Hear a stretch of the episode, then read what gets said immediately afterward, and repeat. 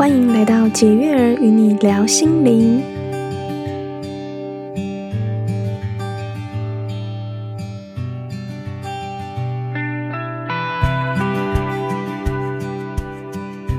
欢迎回到解月儿与你聊心灵，我是 Jessie，我是花花，信念系统。我们来到了第四集，没错，对，今天要跟大家分享到关于工作啊、事业，我们在工作中或是对自己的事业，我们有没有保持着某些既定的信念呢、啊？是我们没有觉察到的。嗯，我们今天来就这个主题来跟大家一起做个分享。嗯，事业，我觉得大家如果从求学时代过了之后，接下来就是要进入职场了嘛。嗯，对，那进入职场之后，其实人生工作的时间还蛮长。如果这样算起来，真的很长哎、欸。对、啊，就是毕业后六十五，好一般了，退休退休六十五。嗯，二十二、二十二岁，二十二，四十几年的时间都在工作上。对对对。对，所以我觉得这一个主题其实真跟我们人生是非常非常切合的。是啊，对啊，Jessie，你自己觉得有，比如说对事业如果有一些信念系统的话，它可能会对事业会造成什么样的影响？嗯，像我们算主题定定事业，我觉得你也可以去思考看看，对于工作会有什么样子的想法。嗯、那我觉得信念系统，也就是譬如说，像我身边有一些朋友，他就觉得工作一定要是稳定的啊，最好不要有太大的变动，例如考公职。嗯，我们那那个年代其实还蛮多人会是这个选项，对不对？因为我身边没有什么考公职的朋友。那你会不会听到长辈会说：“我跟你讲啊，你得爱哦。”做老师，啊、做医生，会会会会，这还蛮蛮有趣的，对不对？对，老一辈的人真的都会这样讲。对啊，所以呢，也就是说，我们会从小听来一些对于工作或对于事业上的一些信念，就会可能会影响着我们。也许某一个人他可能非常适合去发展自己的天赋，或者是他有。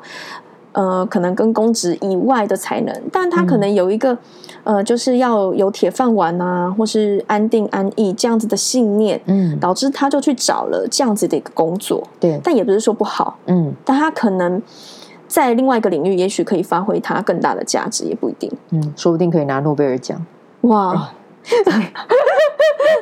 对，就是每个人，我真的觉得信念系统对人生的很多不一样的面向，真的都会造成还蛮大的影响。然后甚至就是可能两个人如果拥有差不多类似的才华或天赋，嗯，可是其实家庭的背景对这两个人接下来的发展也会非常影响，影响非常大。对对，所以我觉得今天这个主题在聊的时候，我自己也会去回想，哎，就是事业上面会不会？我也曾经受到家里面的什么样的观念影响？嗯，对。那像我自己，我觉得，哎，就像刚才 Jessie 讲的，嗯，我我妈妈，因为我爸爸基本上就比较不管，对。嗯、可是我妈妈就是那种，呃，可能你国中，呃，要升高中的时候，家里面就会默默出现一本护理学校的简章哦，对，然后我就会直接把那个丢掉。哎，为什么？你们家有人是没有念这？没有？那为什么？妈妈就是我妈妈很可爱，我妈妈本来就是，啊、对我我妈妈我妈妈是那种就是。她其实会很希望你按照她的那个方向去走哦，oh. 对，但是她可能就放，然后很好玩，就是高中没有没有去护没有念那个护理嘛，因为我真的对那个我也没兴趣。然后后来在高中要考大学的时候，家里面又默默的出现了一本警专的报名简章。哇，给谁呀、啊？给我啊！对，然后我就这样看，我又默默的再把它收起来。哦，oh. 对对对，然后我就觉得现在想起来，其实我真的觉得父母，因为其实。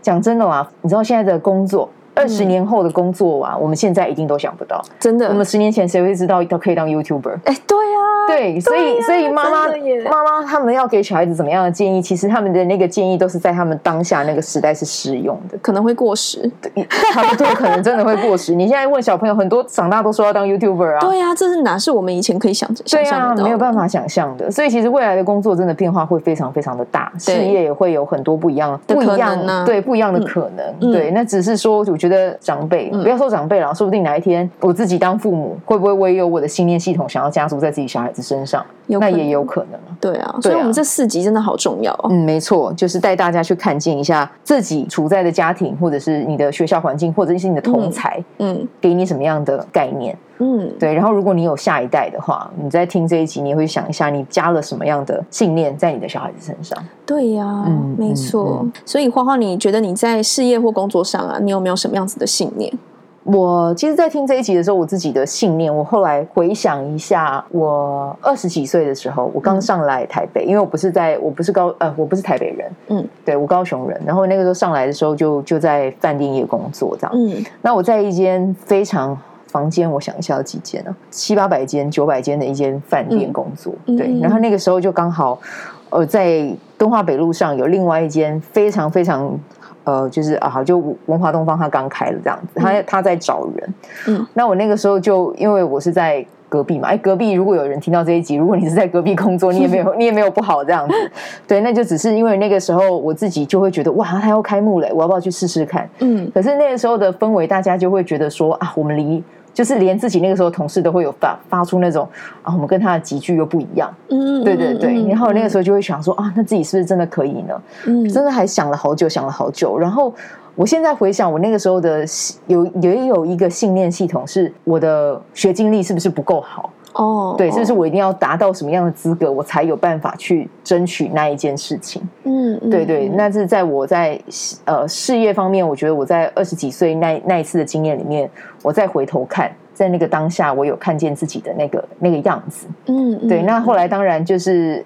呃，我还是有去试，那也有试成功。嗯，对对对。但我后来回想，我就会觉得这是一个很有趣的经验哦。嗯、那甚至这样回想起来，你会觉得说，当初的自己，呃，原来对对自己的呃的评判，其实也还是有的、嗯。这是不是当中有一些自我价值的？对对对，课题或信念？我觉得那个会是跟自我价值有关。嗯，对。但当你经历过之后，我觉得在那个当下，跟你到现在再去。回头去看，其实我觉得这个都是礼物。嗯嗯，对，因为自己有经历过这一段，其实以前的经历，当自己走过之后，就更有机会去帮助到某一些朋友，这样子。嗯，对啊，我觉得也还蛮好的。真的耶。嗯，不过还好你还是有去试，然后结果也上了。对啊，对啊，对啊，我就觉得那个时候还蛮蛮好玩的啦。真的。对啊，是一个很有趣的回忆。嗯嗯嗯。那 Jessie 你自己，嗯，对于事业上面，你有没有什么样的信念？其实刚刚在听你在分享的时候，嗯、我突然就蹦蹦蹦蹦出了很多。我发现这个是我人生中很重要的对事业上的信念。嗯，我的信念就是因为我还蛮早就出社会，然后有过一些打工的经验，我就发现，嗯，社会的一些黑暗面，或者是在职场上面遇到的一些状况，我觉得不管是同事之间，或者是老板啊，或是做生意的手手段。我都觉得不可思议，所以我我的信念就是，如果找不到一个符合我价值观的工作或工作环境，那我就创造一个。嗯，我觉得这个是我很。根深蒂固的信念，因为我觉得符合自己的价值观很重要。嗯，就是我没有办法为了要卖东西，把黑的讲成白的。嗯，所以我觉得这个也是我对于工作跟信念跟事业上的一个很重要的信念。嗯，也就是假设我今天好刚出社会，我找一份工作，我要卖一个东西，但它可能真的效果没这么好，然后我要把它讲成我跟你说这个真的很好用，你用了你就会怎么样？嗯，你有业绩了，但是我觉得。自己在做违背良心的事情，我就会没有办法。嗯，所以我觉得我在工作上跟事业上的信念很重要的一个部分是，一定要符合我的价值观。嗯，然后延伸出来就是，如果没有符合我价值观的工作跟工作环境的话，嗯、我就创造一个。嗯嗯，对，我觉得这个是我现在想起来，我觉得对我来讲很重要的信念。嗯嗯，对对对，对。嗯，那还有想到什么其他的吗？就是不不不，刚才抛出来。很多哎、欸，其实很多哎、欸，因为我们在想这个主题的时候，其实我也一直去反思，哎、嗯，对我对事业还有什么信念？因为我自己本来就是一个创业者，所以我也是确实有自己的事业。我觉得还有一个很重要的信念是团结力量大。嗯，因为创业的过程一定会带员工或带人，然后带团队，所以我觉得团队合作的氛围是我很重很重视的。嗯，因为我们不可能一直单打独斗嘛。对啊，所以我觉得团结合作、团结力量大，我觉得这也是我对于事业一个很重要的信念。嗯，对，当然这当中也是牵扯到很多关于人际关系相处上的一些技巧啊。嗯嗯，对，这可能又要回去听那个跟人际关系上的那个信念系统是什么。对啊，所以我觉得这些都是嗯，我自己觉察到的一些信念，这样。对，我觉得这个过程就是一个很很有趣的一个回溯啦，就是你回去看，然后回头看，然后自己的经验啊、体验啊那一些。对啊，因为像以前我哎、嗯，比如说在饭店业工作的时候，那个时候就会觉得，我那时候也是会会在事业上面就会有一种想法，就是要全力以赴。然后后来可是全力以赴到最后，就是会连身边的人都会感受到有压力。哦，对对对，嗯嗯。然后那你怎么发现？就是。有人跟你说吗？嗯、呃，有人跟我说，说你这样我压力很大哎、欸，也呃没有没有讲到这么这么明白，对对对对对。可是你会知道他在跟你上班的时候，他是会有点害怕，然后我就开始去调整，嗯，对，然后我也去找那一个人跟他聊，嗯，对，因为我就觉得有问题，因为就是一个团队嘛，那我就会直接跟人家聊。嗯嗯嗯、可是全力以赴没有不好啊，我像我这样听来，我觉得这是一个很棒的特质哎、欸。可是就是呃，你知道你站在老板的立场，就全力以赴很好啊。然后你你知道这就是角度的不一样。如果可能同事他就是跟你是是平辈，对啊，对，这是这是不一样的。在主管眼光就觉得这个很好，本来就要全力以赴，不然你要。我我觉得那个时候是是可能在饭店工作，本来工作的那个环境压力就很很高压哦。对，然后如果再加上就是压力，如果。不是只有来自于我一个，还有其他，比如说客人，其实客人也会给你很大的压力。哦、对，那接下来如果，尤其是对那种新进的人员，哦，新进的人员，他要呃带的人给他压力，然后客人也会给他压力。其实那个对他来讲，他心理上面会有一种，就是会有一点有一点无所适从，还有一种就是，哎，我不知道我要怎么做会更好。嗯，对对对，所以我后来我就觉得这个过程也是在教会我啦。哦，嗯嗯嗯，所以所以我觉得每一个每一个事情的发生都是一个都是一个礼物，那我也从中获得很多这样子。嗯、对，其实我们在讨论这个信念，它真的没有绝对的好坏对错。嗯，像刚才花花分享的全力以赴啊或什么，其实这个信念其实真的也没有不好。嗯。倒是让我有一个灵感是，假设真的大家在听这集啊，你去反思自己的现在的工作，嗯，或者是你现在所属的团队里面，就是当然，我觉得每一间公司会有自己的文化，嗯，会有自己的一个氛围，对，老板或主管想要的一个工作的氛围，嗯，我觉得要找到跟自己。呃，契合的很重要。嗯，有些人他可能真的想要全力以赴，可是如果那个氛围是不是那样子的，嗯、你可能也使不出力。没错，对呀。我们刚才讲到了这么多关于事业的信念系统啊，你自己会不会有有有透过什么样的方法，然后去看见你在事业上面有这个信念系统之后，你会想要去转化它，或者是清理它？哦，我刚刚突然想到，嗯，我我发现我还有一个信念是。嗯做工作或者事业一定要是自己有兴趣的。啊啊！对，那关于怎么样去觉察自己的信念呢、啊？嗯、就是在透过看到别人工作的形态，嗯，我会去反思。嗯，譬如说我们这个行业有些同行的，嗯、一样是创业者，一样是老板，好了，可能是呃为了想要可能转型，或是想要有更多的发展的空间，嗯、然后会是会跨很多不一样的领域，比如说直销产品。内衣 或者各式各样，哦、对于他们来讲，这都是一个赚钱的管道。对，那我就会去反思：哎，如果是同行，那我为什么没有想要做这件事情？嗯，那我从这当中，我就发现我一个信念是，我没有办法做我没有兴趣的事情。嗯嗯，对，所以这个对我来讲是很重要的。所以我觉得是在观察别人的同时，我会去思考。对，所以我是透过去观察别人，然后自我反思。嗯，去发现自己的信念，对于工作啊，对于事业这样子。你呢？我觉得我自己是会去观察自己当下的想法，嗯，就是有点像是觉察了，觉察自己的现在头脑里面蹦出一个什么样的声音，然后可能拉了另外一个花花在看现在的自己。哎，他为什么会这样？这要有练过，对，他会他为什么会这样想？那是为是是因为什么样的原因让他现在处于这样子的境界，嗯、让他处于现在这样的境地？我觉得我自己比较多是站在一个观察自己的角度，所以是透过冥想吗？还是透过？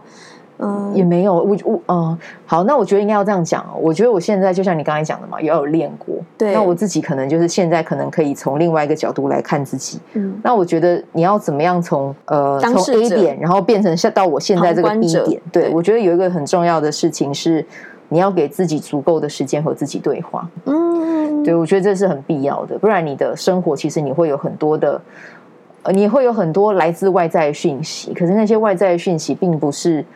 可能对你现在而言，它并不一定是要来滋养你的。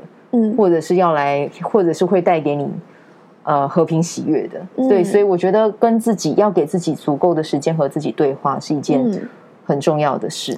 因为其实像我们在聊啊，怎么觉察？其实光觉察这个字，就是要有一点点下一点功夫，时间啊，需要时间。嗯、对对对，绝对不是说上觉察课两堂你会觉察了。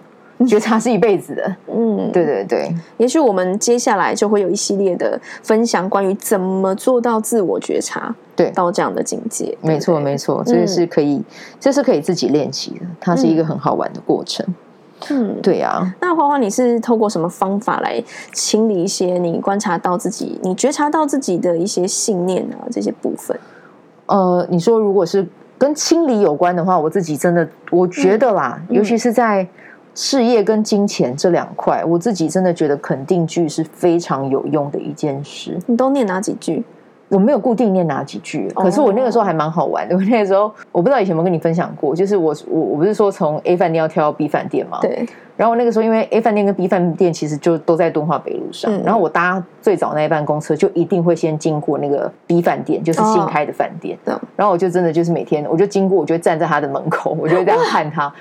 呃，我还设定一个日期，呃，我某年某月，我在这边，我会在这边工，呃，我在这边工作。哦，这是一种自我催眠吧？对，下暗示、啊、我就是跟自己说，我会在这边工作。那很好哎、欸，嗯、哦。然后就是这个这个过程真的很很好玩，我这很有趣，很有趣，很有趣。我那时候真的每天公车，我就是特，哦、而且我还有几次还特意搭那一班，太有趣了。对，我是经过它。我就说，嗯，我会在这边工作，然后就在就再走去自己的公司上班，好有趣哦。对啊，对啊。那我要去看附近的房子，我想要的那一间。可以啊，可以啊。看着他说，当然去，大家都来看一看，大家有兴趣，大家一起来看一看。看着他说，嗯，我接下来要住在这了，这样。哎，我觉得这是可以的。很多人，我觉得这很棒，很多人都这样想，但是都没有人这样做啊。是哦。对啊，对啊，这个是这个是一件还蛮好玩的事情。大家如果有兴趣的话，可以去看一下那个。蔡志忠老师画台湾画漫画画很有名，他现在已经在中国出家了。哦、嗯，对他，蔡志忠老师他就曾经他是玩桥牌的，他玩桥牌玩很厉害。然后就有人，他那个时候有上上过一个节目，叫做呃，我记得好像叫叫奇葩说吧。然后他就他就去分享，大家就问他说：“哎，你的桥牌你是怎么样拿第一？你怎么样拿冠军？”他说：“我就是在我要去比桥牌之前，我在家里面把我所有的桥桥牌讲座都先摆好。”留一个空位给我即将要带进来的，这个动作好重要。他就他就是说我强烈的自我暗示。对，然后他就他就把那个讲座清出来之后，他就会会呃去比赛桥牌的现场，他还会再去跟奖杯说：“你等等我，我待会带你回家。”哦，对，哎，这内在有非常大的肯定跟相信，他非常非常的强大。那一集如果大家有兴趣，可以去找找那集来看，YouTube 上面都有。然后他那个时候在找的时候很很有趣，然后那个主持人就问他说。哎呀，那如果你这样子，你如果这样做的话，大家都这样做，大家就拿第一名啦。嗯嗯嗯。蔡志忠老师就回他一句：“每个人都这样想，可是只有我这样做啊。”哦，对。然后那那个主持人当场就，他突然之间就哑口无言，你就发现他没有办法回 回答。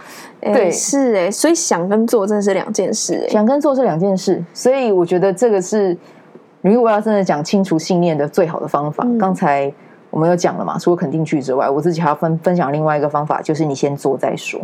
哦，很棒哎！对啊，这是我自己自己分享的一个小故事，还有我自己的方法。嗯嗯嗯，对对对。那 Jessie。嗯，你觉得有什么样的方式可以去转化这个信念？现在推荐大家一个很棒的工具，就是蜕变游戏。嗯嗯嗯嗯、对，我们接下来也许之后几集会有机会跟大家分享到。嗯嗯、因为蜕变游戏它是一个灵性桌游。嗯，那当中呢，在游戏中你呃每个人会带着自己的主题。那我因为有去上了这个蜕变游戏的教练培训嘛，嗯、那所以其实蜕变游戏的工具我就是常常会拿来用。嗯，我就会用里面的卡片。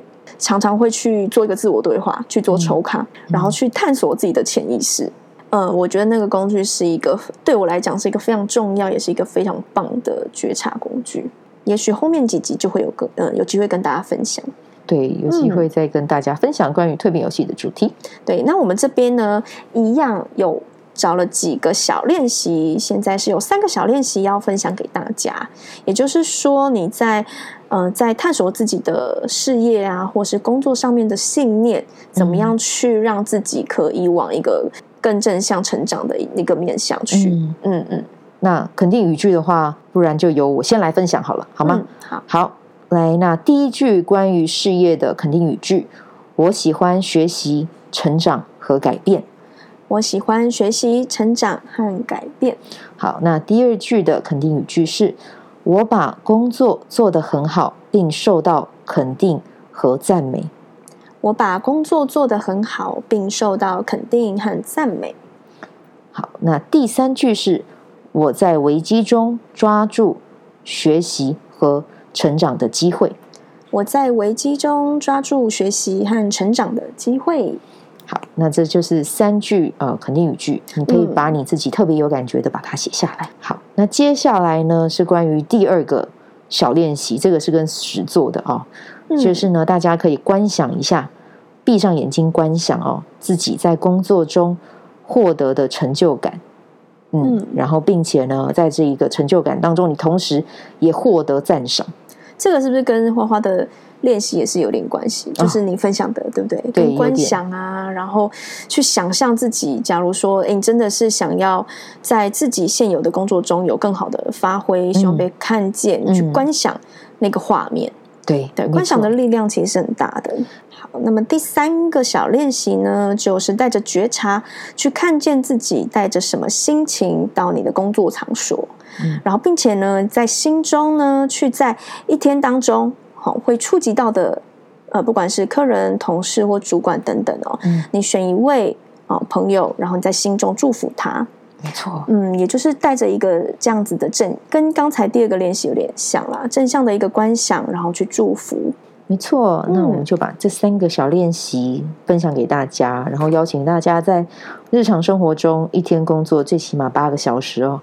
相信你一定有机会可以练习到我们分享的这一些小方法的。嗯嗯嗯嗯，很快我们觉察信念的这个四个主题是对，已经告一个段落了。对，对，那我们接下来呢，在下个礼拜，在下一集，我们会再跟大家分享全新的主题。对，请大家敬请期待。没错，接下来会跟大家分享有关自我觉察的系列哦。嗯，我们串的很好哎。